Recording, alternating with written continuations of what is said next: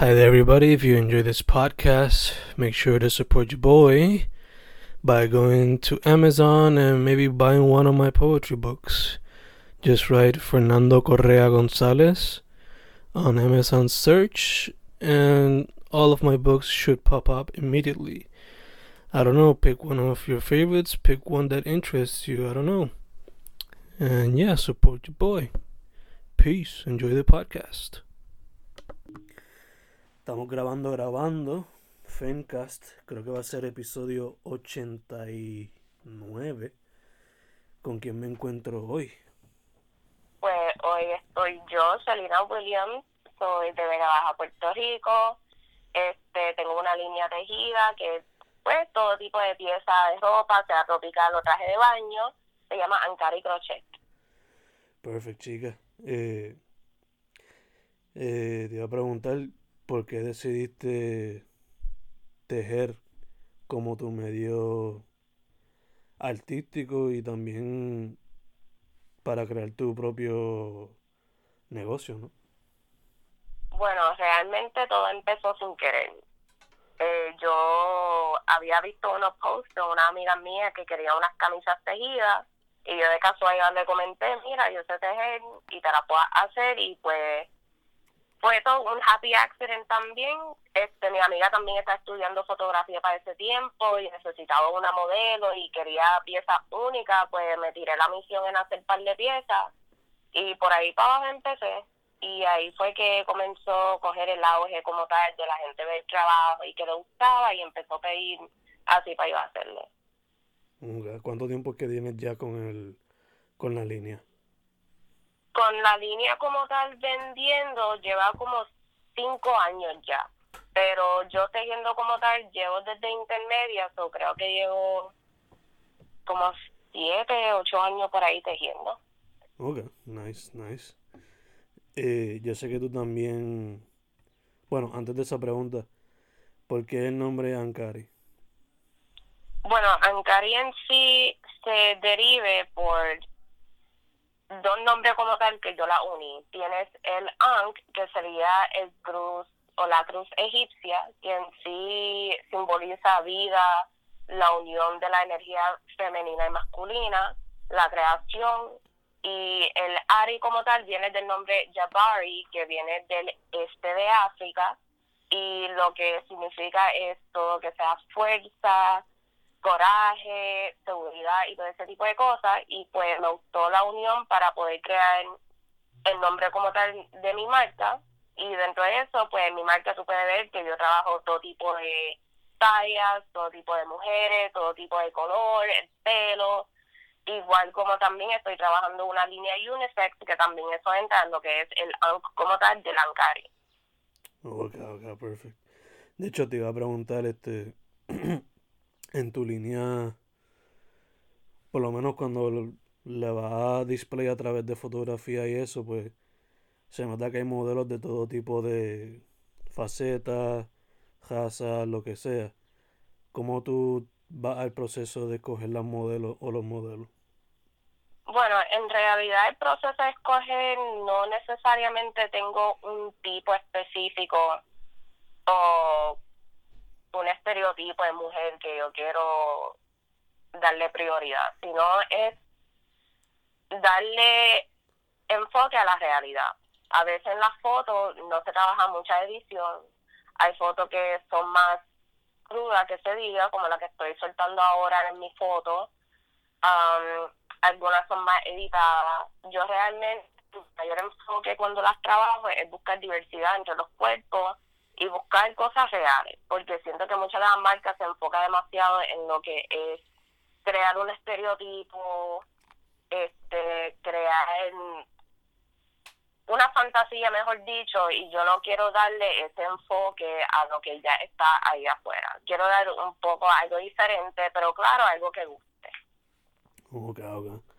Eh, yo sé que le mete al crochet, pero tengo entendido que también has hecho modelaje tú misma, por lo menos en fotos, ¿no? ¿Cómo fue que llegaste a eso y te gustaría explorar algún otro medio artístico?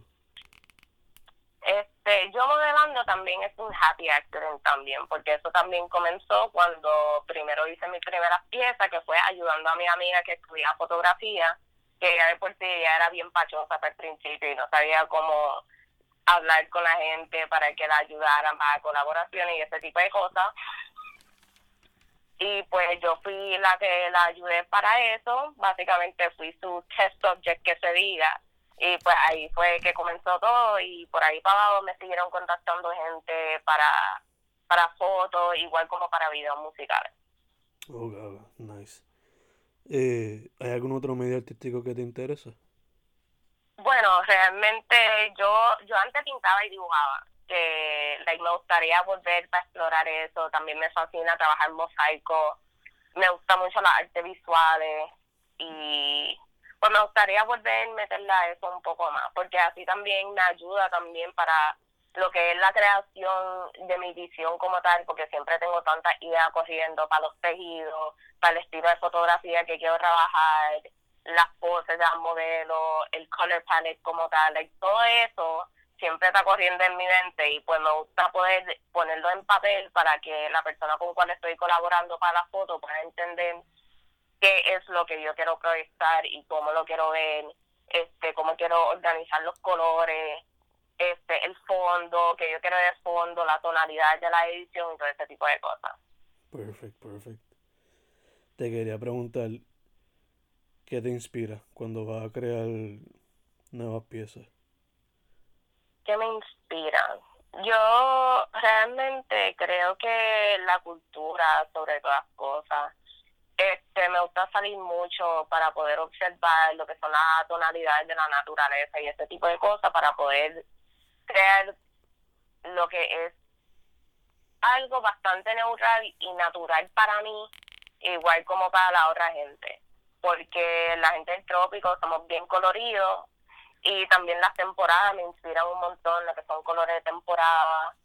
Este, como la gente se siente también en lo que ayuda a crear como las modelos. Yo siempre me siento con ella hablar con ella para ver qué tipo de color le puede quedar, qué color la resalta, qué color va con su personalidad y todo ese tipo de cosas, pues me ayuda a poder crear piezas únicas. Y yo, más que, yo no soy el tipo de persona de avanzar el proceso cuando yo soy fiel creyente de que si se va a trabajar algo antes de hacer algo mediocre, siempre darle tiempo al trabajo. Si necesito darme mi espacio para poder crear cosas que yo sienta que vale la pena ponerla afuera, si vale la pena hacerle el showcase, si vale la pena chutearla, pues yo tomo mi tiempo en crear eso. Ok, ok. Eso dirías que tu proceso creativo también es uno que conlleva el tiempo requerido. Sí, conlleva tiempo. Ahora mismo es como yo estaba hablando con alguien sobre esto y que últimamente yo cancelé mis últimos dos eventos por eso mismo, porque siento que tenía que darle tiempo a lo que yo realmente ahora mismo considero importante y lo que es la creación y la producción. La gente a veces se esfuerza demasiado y más cuando están en lo que es el ambiente de la artesanía. Muchas veces lo que quieren hacer es mantenerse constante, en las redes sociales y publicando y cuando tú vienes a ver llega un punto que ellos se queman tanto publicando tantas ideas y soltando tantas cosas que llega un punto que ya no se siente natural para ellos crear, sino es una obligación. Yo nunca me quiero sentir obligada en crear, sino quiero sentir que me inspiré y ahí fue que saqué las próximas 200 piezas que voy a estar soltando para esta temporada.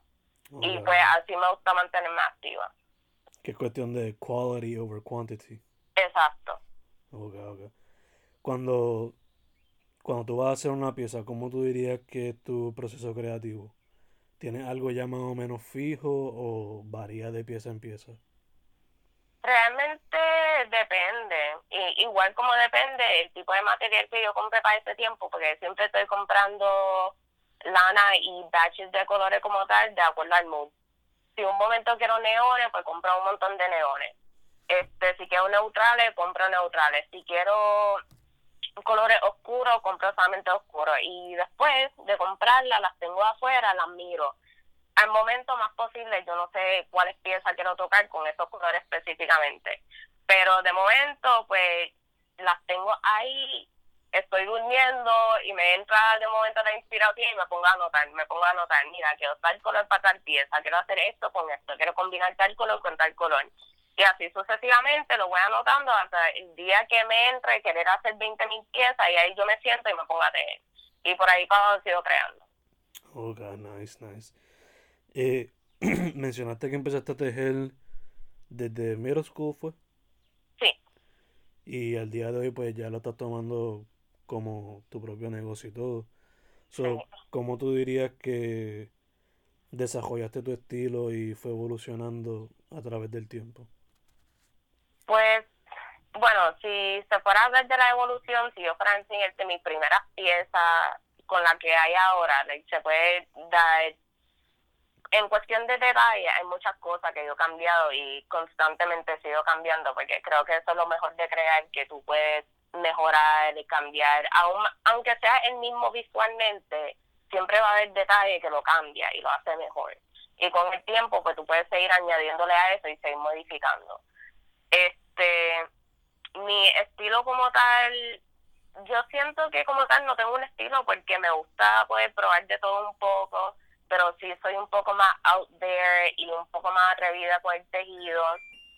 Y pues eso es lo más que me encanta de mi trabajo este también es lo más que llama la atención que son piezas únicas que realmente no se encuentran fácilmente o si no visualmente a una persona que teje se le hace un poco difícil imaginar cómo es que tú logras hacer tal forma o tal pieza eh, como tal yo no uso patrones realmente todas mis piezas literalmente son únicas que yo me senté me puse a dibujarla y hasta que al fin no lo saqué pues no no la publiqué como tal y aún así muchas de ellas tuvieron mucho tiempo en trial and error para yo sacarla como están ahora. Sí, que como mencionaste ahorita que toma su tiempo todo el proceso, ¿no? Sí, toma mucho tiempo, más que si no siento que me va a dar o va a dar a otra persona la seguridad necesaria, porque dentro de las piezas también hay que contemplar si tú lo haces en distinto tamaño, cómo tú puedes hacer que esa pieza se modifique a la necesidad de ese tamaño. El busto de, de por sí, perdón, es sumamente variado y puede ser bien dificultoso a veces en ciertos casos para poder complementar la necesidad de esa. Si son más grandes y son naturales, obviamente, son caídas. Este, el busto de todo el mundo no cae igual. Este, porque una persona sea de y la otra modelo también sea de, no significa que sean del mismo tamaño que puede trabajar igual. Que muchas veces cuando se entra lo que es trabajo customizado, hay muchos detalles pequeños que se le dan al brasiel o a la pieza como tal para crearla solamente para ella y sus necesidades. Exacto, exacto. Que, como mencionaste, que hace a una case by case. Sí. Este, te iba a preguntar, vi que en tu Instagram pusiste que tu identidad es Dominican. ¿Cómo, ¿Cómo tú dirías que esas dos partes del mundo, esas dos culturas, eh, influencian tu trabajo? Bueno, la parte dominicana, pues obviamente es el lado, para mí, el lado más colorido, donde tú puedes usar el color más chillón del mundo a la hora que sea. Este puede tener el pelo violeta y la ropa anaranjada y, y por alguna razón mágica se ve bien o en la mente de uno pues cuadra bien el color palette o qué sé yo, más que las mujeres allá, la tonalidad que tú puedes encontrar, este, la cultura haitiana, lo que es la religión también y el color que eso trae también a la cultura. Igual aquí en Puerto Rico, la diversidad que hay en lo que es la apariencia física, este, la cultura en distintos pueblos, creo que todo eso ayuda con lo que es la creación y siento que eso también lo más que me inspira porque la mujer caribeña es tan atrevida, es tan colorida, es tan exótica que se diga, extravagante y la presencia de ella siempre se siente y creo que eso es lo más importante con yo crear, siempre que crear algo que va a llamar la atención y que sea como sea, sea lo más sencillo del mundo, te va a ver bien y va a ser solamente para ti.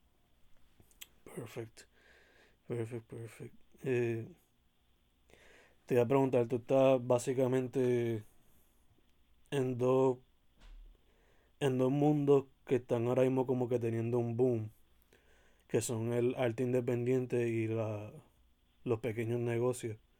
Mm. Basándote en tu experiencia, cómo se ve la cosa en cuestión a ser artista y negociante independiente y cómo se le ve a las muchachas. Bueno, yo creo que el ambiente, si vamos a hablar en general, el ambiente por sí es bien competitivo y a veces se puede ver un poco difícil encontrarse personas que están dispuestas a colaborar y dispuestas a ayudar y sobre todo cuando comparten el mismo arte. Y para mí yo he visto que también se me hizo difícil en ambiente cuando se trata de vender en público o simplemente colaborar en trabajo, crear algo juntos, aunque sea una sesión de fotos juntas, que las personas por lo general quieren competir y pelear por ser el único que trabaja tal cosa. Y para mí, yo soy fiel creyente que eso realmente no existe porque hay espacio para todo el mundo. Es igual como yo como modelo. A mí no importa si ambas somos negras y estamos en el mismo escenario. El estilo es totalmente diferente. Todo, la personalidad, la presencia es totalmente diferente. Pues así es como yo me siento con mi trabajo.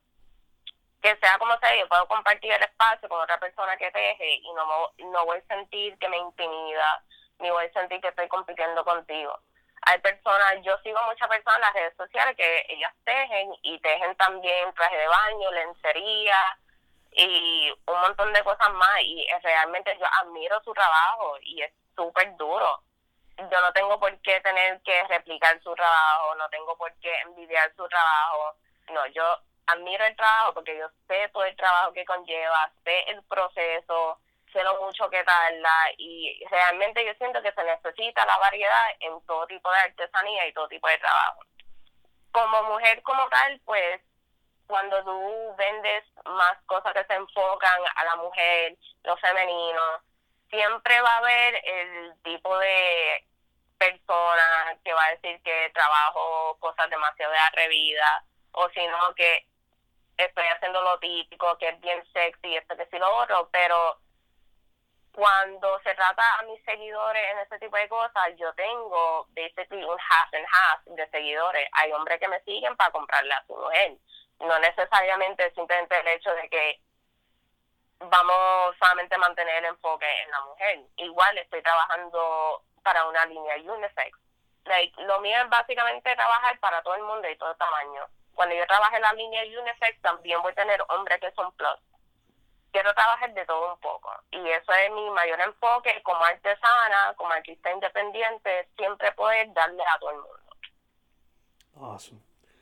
Eh, so dirías que quizás algo que eh, ayudaría a la escena quizás sería más comunicación y menos enemistad o rivalidad. Realmente sí, porque y creo que sobre todo más seguridad. El hecho de que tú te sientes seguro en tu trabajo y tú sabes que tu trabajo da su lugar y tiene su lugar y punto. Porque siento que muchas veces lo que es la competencia se da de un lugar de inseguridad y querer ser el único que llama la atención. Y realmente así no es la manera correcta de promover lo que da el país y muchas personas dentro de la escena del arte y hasta en lo que es lo académico tienen ese tipo de problemas. Si no fue el mero hecho de que no le caen bien a otra persona, pues no se le da la luz necesaria a lo que realmente sabe y lo que realmente puede dar. Sí, sí, que siempre está como que ese aspecto competitivo. Exacto. Eh, te voy a preguntar, ¿cuál ha sido tu mejor o peor experiencia por ahora? Hasta ahora, pues, en mi primer pop-up shop jamás me voy a olvidar que también hubo una feria artesanal que quedó frente al lugar donde yo estaba vendiendo esa semana y habían dos señoras más que estaban tejiendo también y estaban literalmente toda la semana pasando por mi mesa hostigándome porque no podían creer que la producción era mía me preguntaban si tenía certificados de artesana, me preguntaron si realmente yo tejía todas mis piezas, este también cuando yo estaba tejiendo durante esa semana, una de ellas se me acercó y literalmente cogió una de las piezas, estaba estirándola en todas las direcciones humanamente posibles. Yo, ¿qué tú quieres comprobar ahora mismo? Like, ¿cuál, ¿Cuál es la necesidad de estar toda la semana aquí encima de mí y cuestionando mi trabajo? Cuando, pues, esto lo que trae, pues, el tema pasado. La seguridad, lo que es la competencia innecesaria. Y son gente mayores que yo, que llevan mucho más años en el escenario. Que tú pensarías que serían los menos que te van a hacer ese tipo de cosas y aparentemente no. ¿Y entonces la mejor sería? La mejor creo que ha sido encontrarme con gente nueva siempre. Like, eso para mí, a mí me encanta y poder darle seguridad a la gente que me compra, a las mujeres que me compran, las que se me acercan, los hombres que se encuentran interesados en la línea, las mujeres que en algún momento me dijeron que no podían usar piezas, yo poder darle algo que al fin del día me diga, mira, puedo usar traje de baño ahora. De por sí tengo una modelo que ella antes de ella trabajar conmigo llevaba como cuatro años sin usar un traje de baño. Ahora ella volvió a usar traje de baño, volvió a usar pantalones cortos. Like, ella básicamente volvió a tener esa seguridad que ella necesitaba, porque ahora ella se ve de una manera diferente. Y eso para mí vale más que nada. Y creo que eso es lo que me mantiene creando constantemente. ¿Dirías que eso es parte de tu meta como artesana y, y artista como tal? Básicamente sí. Siempre puedes mantener, ayudar la seguridad de la gente, este conocer gente nueva, conocer culturas nuevas, porque uno uno siempre está viajando también para las ferias artesanales, que eso ayuda, tú conoces gente nueva, gente del ambiente, nuevos clientes, y eso te abre también muchas puertas, muchas oportunidades cuando tú eres una persona honesta con tu trabajo también.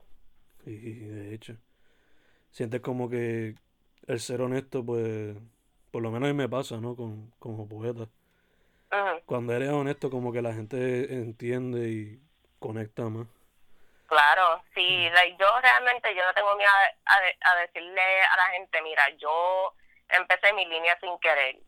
Yo empecé mi línea con solamente 40 dólares, porque realmente eso era lo primero que yo tenía. Para ese tiempo no tenía trabajo. Este, literalmente empecé todo sin querer y básicamente desde cero. Y ahora que yo puedo decir que tengo, desde hace como dos años promedio, puedo decir que ya yo tengo mi Instagram feed como yo lo quiero. Este, estoy ahora mismo trabajando las fotos como yo las quiero, las piezas, la evolución de ella está súper duro comparado. Like, yo te puedo enseñar hasta las piezas originales, las primeras cinco que yo hice, y te puedo enseñar las de ahora y se va a notar la diferencia enorme y pues ver la evolución constante, ver la conexión con la gente, gente que me seguían hace años atrás y que ahora pueden decir, mira, yo he visto todo desde cero y tu trabajo sigue mejorando cada vez más y eso a mí me encanta. Por eso que todo poco a poco, con su tiempo, ha dado el fruto que, claro. se espera. Eh, ¿Qué consejo le diría a muchachos o muchachas que quieran meterse a, hacer arte o tener su propio pequeño negocio en este tiempo? Yo les diría que no tengan miedo sobre todas cosas porque siempre va a haber personas o personas que te van a querer intimidar sobre todo por tu edad o por tu género o por lo que tú escoges hacer y al fin del día es cuestión de mantenerse seguro y honesto a su trabajo siempre es el... Siempre es auténtico, básicamente. Siempre sé tú, mantente en esa línea. Si eso es lo que te gusta, mantente ahí. No importa qué te digan, no importa cuánto se quejen, pero también hay que ser honesto a la realidad que se necesita de dónde sacar dinero para invertir.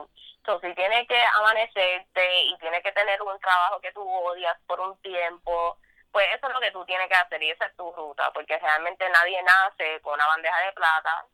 Digo, por lo menos no todo el mundo, porque sé que a mí no se me dio así. Yo tuve que trabajar y aún estoy trabajando, tengo un trabajo típico 9 to 5 y ese dinero pues yo lo ahorro y invierto y hago lo que tengo que hacer.